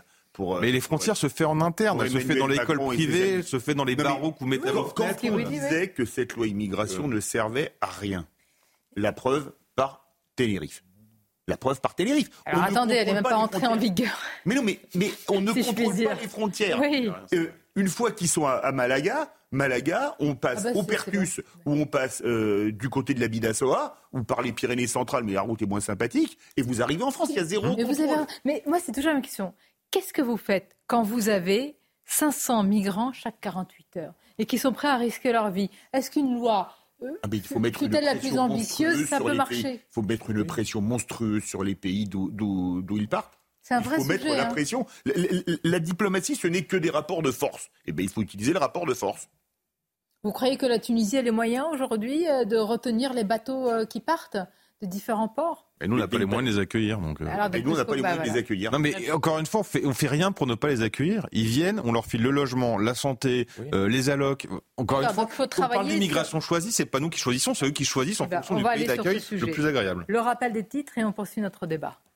Le cyclone Bellal est arrivé sur l'île de la Réunion. L'alerte violette a d'abord été euh, déclarée ce matin et depuis repassée en rouge pour permettre aux secours d'intervenir. Le décès d'un sans domicile fixe a été annoncé par euh, la préfecture. 900 000 personnes sont actuellement confinées sur l'île. Les négociations commerciales des industriels avec les fournisseurs de la grande distribution se sont bien passées selon Michel-Édouard Leclerc. Des négociations qui s'achèvent ce soir et qui ont lieu chaque année pour déterminer les conditions de vente des produits vendus en grande surface. Et puis le 54e forum de Davos s'ouvre aujourd'hui. De nombreux sujets d'ampleur doivent être évoqués, parmi lesquels la croissance économique, le retard dans la transition écologique ou encore les risques liés à l'intelligence artificielle. Emmanuel Macron y est attendu mercredi. Mercredi, après donc sa conférence de presse décrite comme étant XXL demain soir. On va continuer à évoquer, notamment avec vous, William, et, et tous nos invités, les îles Canaries. J'aimerais vous entendre. Je voudrais simplement faire un focus sur ce qui s'est passé avec vous, Grégory Joron, à Mantes-la-Jolie, où des pompiers ont été euh, caillassés, euh, agressés, menacés en pleine intervention. Ils ont été pris pour cible par des, par des délinquants. Parce que des jeunes de quartier, on les- certains les appellent ainsi, mais cette fois, ils ont décidé de réagir. Et là, le regard du policier va être très très intéressant parce que ce n'est pas sans risque, évidemment, de, de rétorquer, de réagir. Regardons ensemble ce sujet de Clotilde Paillet. Les gars, wesh, sont là, c'est. Sur le corps mec, Des pompiers à la poursuite de leurs agresseurs. C'est la scène dont ont été témoins les habitants du Val-Fouré à Mantes-la-Jolie dans les Yvelines. Tout commence alors qu'un premier véhicule de pompiers intervient sur un incendie lorsqu'il reçoit une pluie de projectiles par des assaillants. Un deuxième camion de sapeurs-pompiers décide alors de lui venir en aide. Ils n'ont pas hésité pour protéger leurs collègues. Ils sont sortis du véhicule et ils ont coursé les jeunes pour les éloigner. On est vraiment dans une euh, action euh, de protection des collègues. Et moi, je me félicite quand même du sang-froid euh, de, de, de, ces pompiers. Cette agression est loin d'être un cas isolé. Effectivement, c'est un ras-le-bol général. Hein, quand vous pensez que euh, plus de, de, de 1000 interventions euh, interventions euh, sont concernées sur, sur l'année. Ça correspond à plus de trois euh, violences envers les sapeurs-pompiers euh, tous les jours. Donc c'est inadmissible. Il y en a marre. Quoi. Selon l'Observatoire national des violences envers les sapeurs-pompiers, 38% d'entre elles sont des agressions physiques. Bien, c'est le signe, Grégory Joron, d'un très très grand euh, ras-le-bol. Mais quoi de plus? Quand on, quand on voit quand même euh, quand on les voit réagir ainsi, courser au risque, là, au péril de leur intégrité physique, comment vous réagissez? Je, les comprends. je les comprends. Je pense que c'est une réaction qui est, qui est, qui est, qui est dictée euh, déjà par, par le fait de vouloir protéger aussi leurs collègues qui étaient, qui étaient eux-mêmes eux-mêmes agressés. Et puis aussi une forme de ras-le-bol. Euh, le pompier l'a dit juste avant, 1000, 1000 agressions de pompiers par an. Alors c'est pas nouveau. Hein. Déjà euh, pendant les émeutes de 2005, on protégeait les pompiers euh, qui intervenaient sur les faits de véhicules dans les quartiers puisqu'ils étaient pris pour cible. Euh, depuis lors, ça s'est pas vraiment arrangé. Au contraire, aujourd'hui, ils en sont même malheureusement à réagir sur le terrain. Ça en dit long sur, sur plein de choses. Ça déconstruit un peu aussi le fantasme de certains politiques. Hein. Parce que là, pour le coup, on ne peut pas dire que les pompiers tuent, hein, ça serait quand même terrible. Euh, donc, euh, donc, je pense qu'à un moment donné, euh, pourquoi Bravo, on attaque ouais. les pompiers Je veux dire, on attaque les policiers parce qu'on occupe des territoires perdus de la République, entre guillemets, et qu'on empêche des trafics. Et après, il y a des tensions dont acte. Allez, pourquoi pas? C'est inadmissible, mais pourquoi pas? On peut entendre le raisonnement. Pourquoi un pompier? Il est là pour sauver, il est là pour aider, il est là pour sauver euh, euh, d'ailleurs souvent euh, leur famille et leur, mère ou leur père ou leurs grands-parents parce qu'ils ils font un malaise et, ils sont caillassés. Moi, ce que j'aimerais savoir, c'est quelles seront les, consignes et, la position de la, justice sur ce, genre de d'événements, puisque je réclame depuis de très nombreux mois le fait qu'on ait un message très clair envoyé à ce genre de faits qui sont ni plus ni moins que des guet-apens en bande organisée, ce qui est un peu différent que des violences volontaires, puisque le guet-apens en bande organisée, c'est un crime. Et à un moment donné, quand on nommera les choses correctement et qu'on qualifiera les choses correctement, peut-être que le message sera beaucoup plus clair. Finalement, ce que vous demandez, c'est du bon sens, véritablement. Là. Et alors, parfois, on utilise les grands mots. D'ailleurs, ils ont été utilisés par le président de décivilisation. Mais quand on attaque ce qui nous sauve, est-ce que ce n'est pas le dernier degré, justement, le dernier stade de la décivilisation je me rappelle une. Mais pardonnez-moi, mais vous l'avez très très bien dit. Vous avez très très très très bien dit. On ne... Non mais vraiment, merci de l'avoir dit euh, ainsi. C'est-à-dire comment rien ne peut dans l'argumentaire, y compris, j'allais dire l'extrême gauche, rien ne peut rien. D'abord, rien ne, ne, peut se justifier, mais rien ne peut venir dire qu'il peut y avoir une quelconque violence de la part de ceux qui évidemment ne sont parce que ça... très intéressant. Ouais. Ça, ça, mais il y a une preuve de plus, oui c'est que ça montre aussi dans le discours qu'on entend de c'est l'État qui a abandonné ces quartiers oui. et de l'abandon est née la délinquance. Bah, pour ceux qui ne veulent toujours ouais. pas voir, c'est l'inverse. C'est dire l'État a fui, a été foutu dehors parce que les délinquants ont pris le pouvoir et qu'un pompier et un uniforme est vu comme un, un, concurrent, une souveraineté concurrente. Et si je me trompe pas dans cette affaire-là, ils étaient en plus en train de soigner quelqu'un dans le camion pendant qu'il le caillassait. Je sais pas, je sais, j'ai pas, pas Il les me semble que c'est ça en plus, c'est-à-dire une soigner quelqu'un sur place. Le, et j'ajoute que là, ça s'est passé calmement. Mais imaginez, là... ça s'est bien passé. Ils ont couru derrière les mmh. assaillants pour les faire fuir et ils ont fui. Mais imaginez qu'il y ait eu euh, quelqu'un de blessé. Le problème, c'est que c'est contre le pompier qu'on se ouais. serait euh, retourné pour le moment. Ouais. Tout le monde trouve ça très sympathique. Mais c'est cette question-là. Il faut aller au bout de la logique. Le problème, c'est qu'on a une France euh, silencieuse, bien élevée la France du matin qui se lève tôt, qui euh, a envie de se défendre. Vous savez, c'est des braves gens qui deviennent des gens braves parce que euh, il y a un moment, on peut pas se laisser piétiner euh, tout, tout, toute la journée. Il y avait un film qui s'appelait Le cave se rebiffe, là c'est le brave se rebiffe. Et c'est vrai que on, on, va vers cela, et, et mais est-ce que eh, c'est quand même le signe d'une grave déliquescence de notre pays? À l'instant, Linda Kebab, qui est policière et, syndicaliste également, euh, sur, sur X, sur le réseau social X, dit hier, une jeune fille victime d'un coup de couteau à Fontenoy sous, euh, bois, après un conflit, Fontenay sous bois, pardonnez-moi, après un conflit d'ados sur les réseaux sociaux. Pompiers, police, SAMU sur place pour tenter de la sauver et retrouver l'auteur. Ils ont été caillassés. C'est quelle excuse encore? Euh, C'est une vraie question. Et la réponse judiciaire est essentielle. Elle est essentielle parce que là, la réponse sécuritaire, vous avez raison, on va pas, on va pas aussi mettre derrière chaque pompier un policier. À part, derrière C'est chaque à prendre citoyen. qui pour protéger le policier, un militaire. Non, mais c'est c'est dé- c'est déjà ce qui est fait depuis, euh, depuis très longtemps, quand les pompiers interviennent. euh, enfin, parce que quand je vous parlais de guet-apens, là, je ne sais pas si en effet c'était euh, c'est euh, arrivé alors qu'ils soignaient quelqu'un. Euh, combien de fois ça arrive quand malheureusement euh, ces jeunes euh, euh, délinquants, voire même ces criminels, parce que je leur ai dit, un guet-apens va organiser c'est un crime, euh, euh, en œuvre, mettre en œuvre justement ces guet-apens, brûler une voiture, attendre patiemment autour avec euh, des mortiers, des, euh, euh, des projectiles, que soit des pompiers arrivent, soit des policiers arrivent. Et c'est ça en fait notre réalité. C'est que souvent on arrive en même temps que les pompiers, on intervient en même temps, on les protège, et puis après on essaye de faire en sorte d'interpeller ou de disperser les gens qui sont responsables de ce guet-apens. Et, et, et quelle réponse? Eh ben, la plupart du temps, c'est qualifié en euh, violence, Violence volontaire. On volontaire, arrive à en interpeller un. Alors qu'en fait, nous, on demande, et j'avais demandé moi au garde des Sceaux, il avait semble-t-il fait euh, euh, une circulaire, mais euh, je suis pas sûr, il devrait peut-être la remettre à jour, euh, qui, euh, qui, qui interpelle les parquets à qualifier les choses correctement, c'est-à-dire de manière criminelle. Vous voulez réagir, William T, avant la pause? Ah oui, moi je suis d'accord avec ce qui a été dit. Le problème essentiel, c'est pas. C'est le problème, c'est pas que les pompiers rétorquent, c'est le problème, c'est que les pompiers sont caillassés. Et c'est ça le sujet essentiel, c'est ce qu'a dit Gabriel. C'est-à-dire si par cas les pompiers avaient attrapé quelqu'un, euh, l'avaient foutu au sol, et ben le, malheur, soit que le pompier aurait été suspendu, il aurait perdu ses fonctions, il lui serait arrivé comme ce qui arrive à beaucoup de policiers, c'est-à-dire qu'on a nage dans pleine inversion des valeurs. Et le sujet essentiel, c'est celui-ci. Ce qu'on a vu pendant les émeutes, c'est que quand les policiers peuvent se faire respecter, quand ils peuvent courser les racailles, etc., eh ben, ce sont les racailles qui font se dire que le sujet essentiel, c'est pas que l'État a fui, c'est que l'État s'est fait marcher dessus et a trop accepté pendant trop longtemps le pas de conflit, pas de vague, alors que le sujet, essentiel, pardon, c'est de faire restaurer l'autorité et montrer que c'est l'État qui est présent et c'est l'État qui dicte son, ce monopole de violence légitime, c'est qui dictons nos règles. Mais ça reste dangereux que des pompiers euh, coursent ainsi quand même des... euh, pour leur... euh, Ça reste dangereux parce que c'est la première chose qu'on apprend à ne pas faire quand on est policier. Voilà, on est d'accord. courir derrière quelqu'un. Voilà, tout seul, non, mais je le dis juste, euh, Oui, mais on est d'accord. Oui, mais en face, s'ils sont terminer. pas, sont pas à 10 contre 1, ils fuient. En général. Mais on ne sait jamais qui est-ce qu'il y a derrière la barre. La pause, le match euh, école publique, école privée euh, relancé, la polémique qui ne cesse de rebondir, même si Oudéa, Madame Oudéa Castera voudrait la refermer, puis la surprise du chef. Rachida Dati. Ah, Rachida Dati. Bah, ça peut être ce chef-là aussi. hein.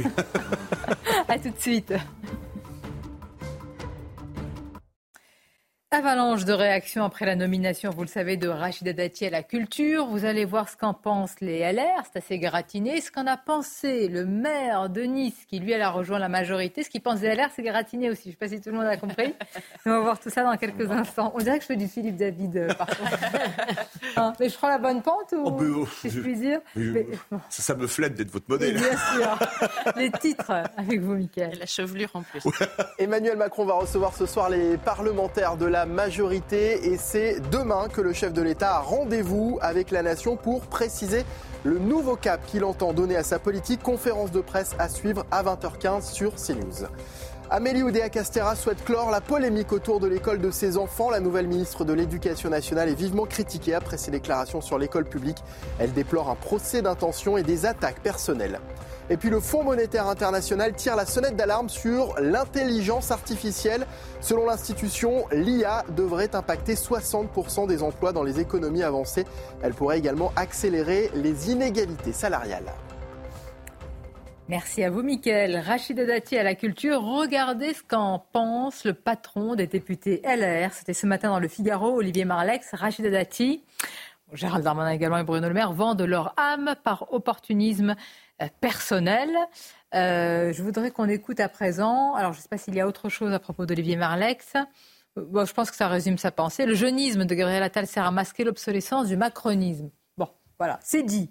Et on va écouter à présent ce qu'en a pensé le maire de Nice, vice-président du parti Horizon, d'Edouard Philippe, Christian Estrosi, lors de la grande interview ce matin sur CNews et Europe 1. Je vois cette espèce de sectarisme euh, qui ne ressemble plus du tout ni au RPR, ni à l'UMP, ni aux Républicains, euh, qui euh, restent euh, idéologiquement les grandes familles politiques euh, aux côtés de Jacques Chirac ou de Nicolas Sarkozy, euh, où j'ai eu du bonheur à, à- à défendre des idées.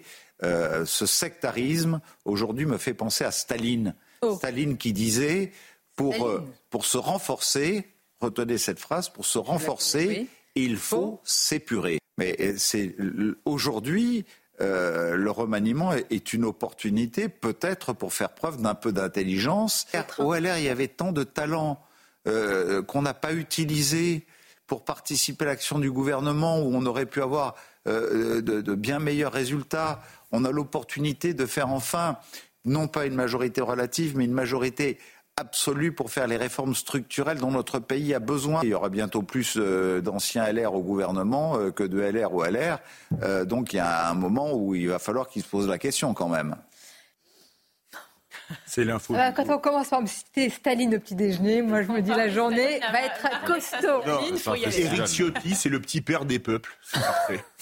arrêtez, arrêtez. Bon. Mais Eric Ciotti- c'est- non, mais Estrosi qui parle d'idées, c'est- c'est- c'est- c'est- ça va. ne- Oh, c'est- à la aucun- sulfateuse sur ce plateau. Non, mais c'est, c'est- il a peut-être des qualités, mais c'est pas dans ses idées euh, qu'il s'est fait connaître. Je veux dire, c'est quand il parle d'idées, c'est aussi crédible que Mandela Hayen qui parle de bien commun, d'intérêt général. Ça ne marche pas.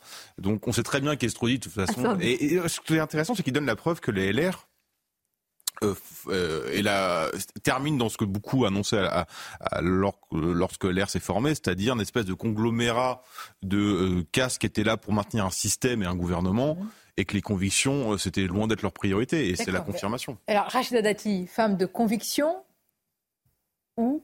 Euh, Le problème de Rachida Dati, c'est qu'elle a beaucoup parlé au moment où Gérald Darmanin, et Bruno Le Maire et d'autres LR basculaient dans la Macronie avec des mots très violents. Ah oui, oui, Donc, les c'est un traîtres retour de, gauche bâton. et de droite. C'est un retour de bâton. Après, ce qui est intéressant, c'est de voir la réaction du monde de la culture sur la nomination de Dati, comme si Dati représentait euh, la réaction et le conservatisme absolu.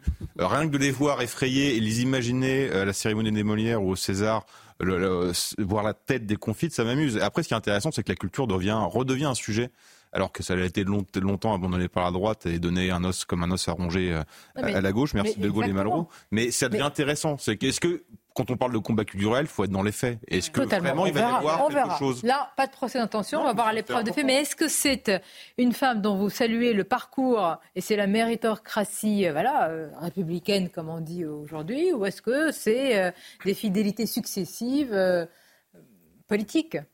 Écoutez, moi j'ai lu euh, deux livres sur elle. Il y en a l'un qui s'appelait Belle Amie au singulier. Voilà, si vous connaissez euh, le, Et, le mot passant. je ça. vois, je vois. Et du rimel et des larmes, voilà, qui parle de ce qui évoque son parcours.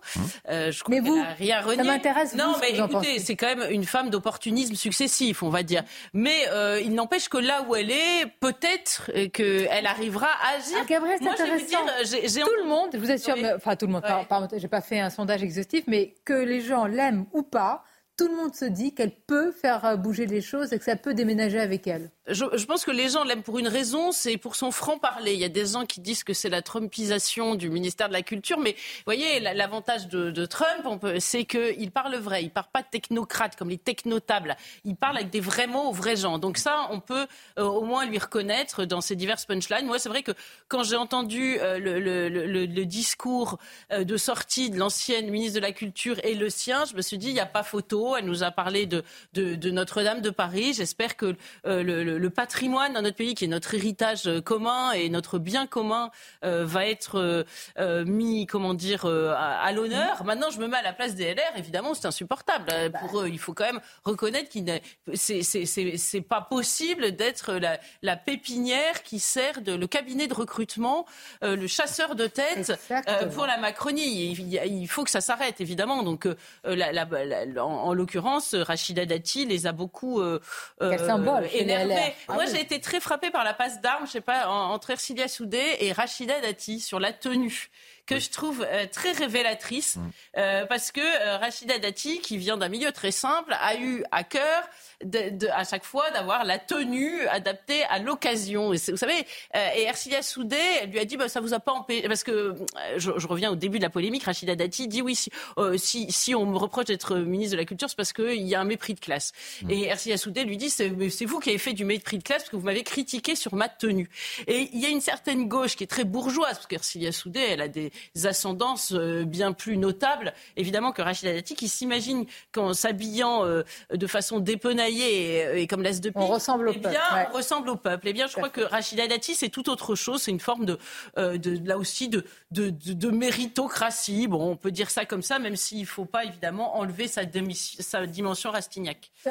Joli. Euh, Philippe, réfléchissez à une citation qui pourrait coller euh, à la nouvelle ministre de la Culture. Je vous donne la parole dans quelques Ah instants. bah, J'en ai une qui me vient, Ah. je vais la noter de Clémenceau. Oh, quel, teasing Comment Attends, là c'est un lancement, on a nos téléspectateurs Oui, attendent de C'est pour savoir. l'avoir à la virgule près. Je- Très bien. Allez-y, Je je vous laisse laisse la parole au réfléchir. dos, je vous la trouver. Très bien. Celle-là, elle est très bonne. Je vous fais confiance. Grégory Joron, je ne veux pas réagir. Non, non, c'est pas l'aspect. Non, non, parce qu'elle a été, elle a été, elle a été en charge de la de la politique pénale.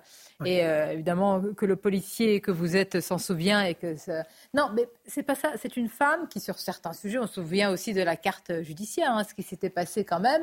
Bon, elle a fait bouger les choses. Comment vous voyez les choses? Je ne parle pas de la culture. Je vous parle même.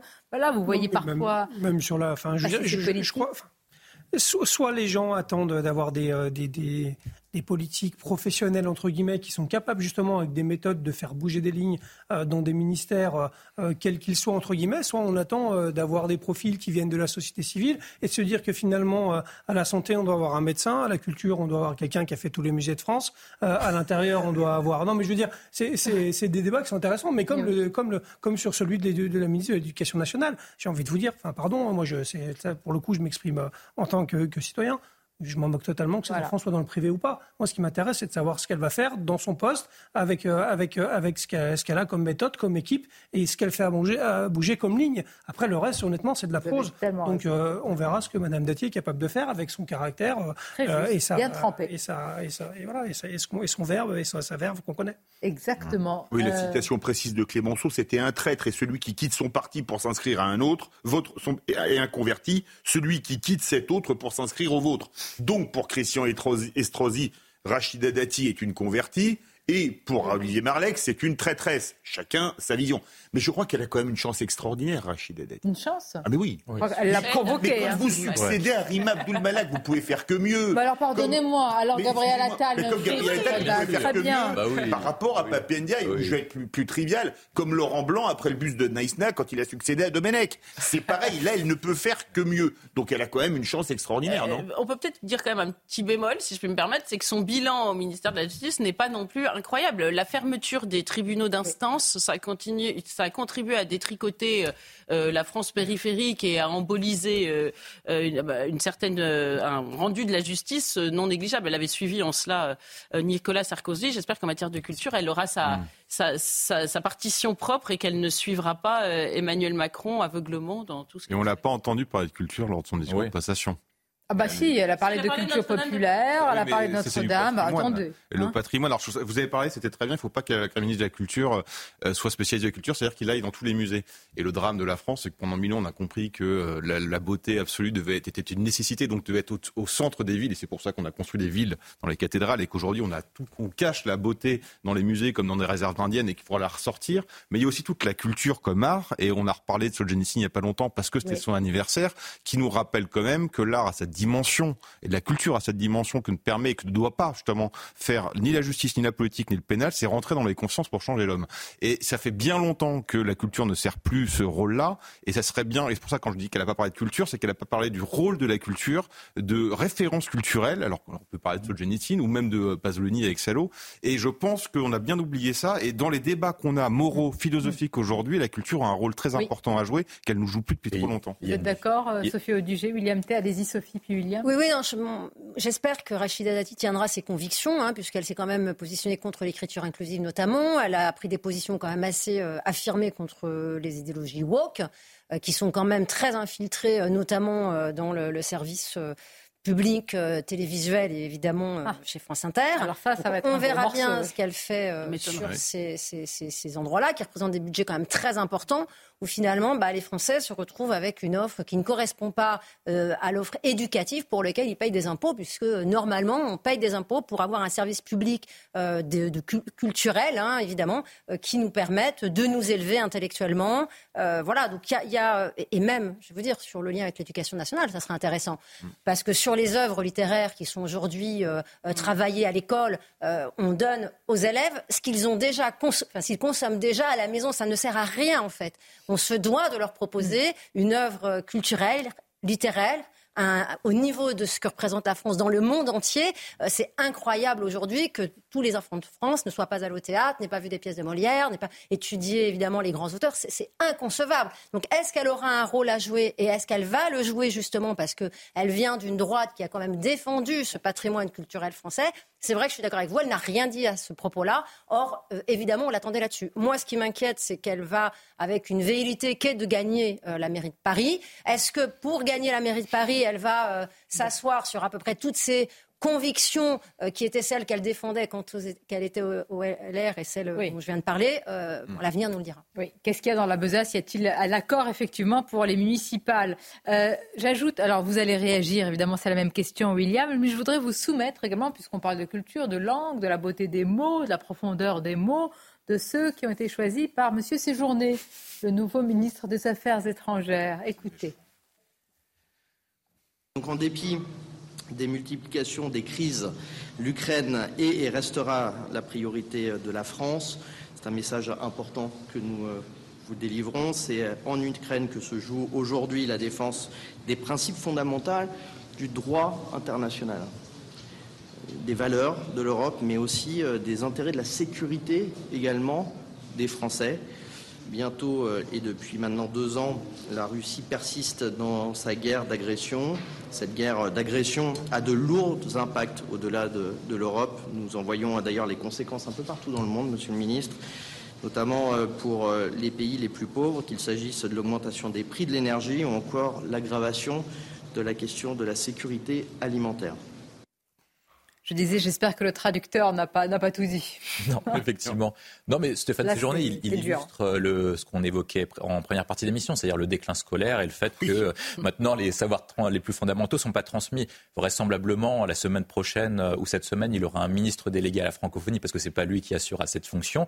Mais la question essentielle qui se pose, notamment sur les deux sujets, c'est est-ce que Stéphane Séjourné, la difficulté dessus, dans l'extrait que vous venez, que vous venez de montrer, c'est pas que Stéphane Séjourné fasse des fautes, ça nous arrive à tous de faire des fautes. mais on persévère pas généralement. Non, mais ce qui, non, mais ce qui est vraiment marquant, c'est qu'il lit son discours. C'est-à-dire qu'il fait des fautes en lisant un discours. Et là, c'est déjà plus difficile quand même et plus difficile à défendre. Mais, pas faux. mais, pour, faire, pour revenir sur le sujet moi, que je trouvais très intéressant, parce qu'avec ce que vous avez dit, c'est pourquoi est-ce qu'Emmanuel Macron a mis Amélie euh, ou Coustera au sport et à l'éducation? Peut-être, peut-être, peut-être qu'on aurait peut-être pu mettre Rachida Dati à la fois à la culture et à l'éducation. Moi, je trouvais ça plus cohérent, notamment sur deux sujets essentiels. C'est le fait que, un, est-ce que Rachida Dati vient avec ses convictions ou est-ce qu'elle doit appliquer les convictions d'Emmanuel Macron, un président de la République qui a dit qu'il n'y avait pas de culture française? Mais est-ce que notre sujet essentiel. Il y aurait dit, il y aurait dit, mais il n'y avait que deux dans le bureau. Mm. Tu es là pour faire du Dati. tu es là pour faire du Dati. Et l'autre question qui est ah. évoquée, c'est est-ce que on pourra mettre en place une politique culturelle et civilisationnelle, pour reprendre la phrase d'Ernest Renan, tu dois aimer la France parce que euh, la nature l'a faite belle et que l'histoire l'a faite grande. Si Parker Rachida Dati vient avec ses convictions et vient appliquer ce type de programme, elle sera une grande ministre. Si Parker vient appliquer une politique qui a été mise en place depuis sept ans, ben, elle sera une mauvaise ministre, à elle d'arbitrer et d'avoir le choix à la, croisée des chemins. On a toujours le choix d'être euh, au sommet hein, et la meilleure et donner le meilleur de soi. Merci à vous. Euh, le rappel des titres et puis je vous remercierai comme il se donne dans quelques instants. Alain Delon est toujours très cohérent. Les mots de son avocat ce matin dans les colonnes du Parisien. Il se dit opposé à la mise sous tutelle de l'acteur et déplore que ses enfants se déchirent. Il plaide pour l'apaisement familial. L'ONU veut réunir 4,2 milliards de dollars pour les Ukrainiens en 2024, une enveloppe destinée à l'aide humanitaire et aux millions de réfugiés qui ont fui le pays depuis l'invasion russe il y a bientôt deux ans. Et puis aux États-Unis, les primaires des républicains commencent aujourd'hui et c'est l'État de l'Iowa qui ouvre le bal. Les électeurs sont invités à voter. Donald Trump est largement favori, mais l'ampleur de sa victoire est incertaine en raison du froid glacial. Merci Mickaël. On arrive à la fin de Midi News. Merci. C'était un plaisir d'être avec vous pour euh, ces différents sujets et ces débats. Merci Grégory Joron. Très intéressant ce que vous avez dit sur les pompiers. je vous remercie. Et évidemment, alors modestement, on leur apporte aussi notre soutien, mais c'est toujours important. Je sais que ceux qu'on a l'occasion de croiser nous disent que c'est important aussi quand ils entendent des mots qui réchauffent le cœur. Est-ce qu'on a une citation pour nous bah, réchauffer un peu Je voulais répondre tout à l'heure à notre ami Arthur quand il a parlé de Davos qui se penchait sur le problème que les gens votaient mal. Ça me rappelle une citation de Brecht. Si le peuple vote contre le gouvernement, il faut dissoudre le peuple. Ne donnez pas trop ce genre d'idées en ce moment. ils, parce ils que... ont lu Brecht avant de m'écouter, vous inquiétez pas. C'est pas faux. Pas sûr. Merci. T'es méchant. Merci, c'était un plaisir. Merci, plaisir. Euh, on se retrouve demain, avec grand plaisir également, à midi. Et d'ici là, vos éditions se poursuivent sur CNews. Bel après-midi à vous.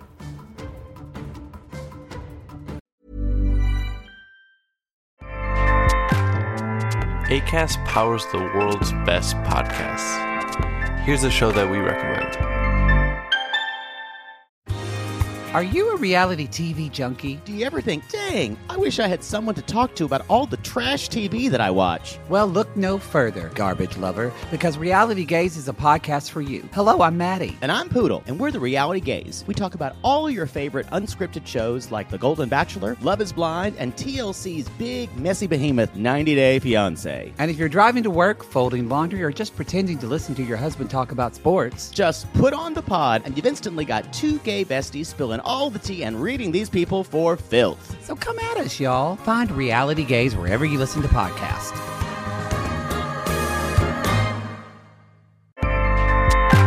ACAST helps creators launch, grow, and monetize their podcasts everywhere.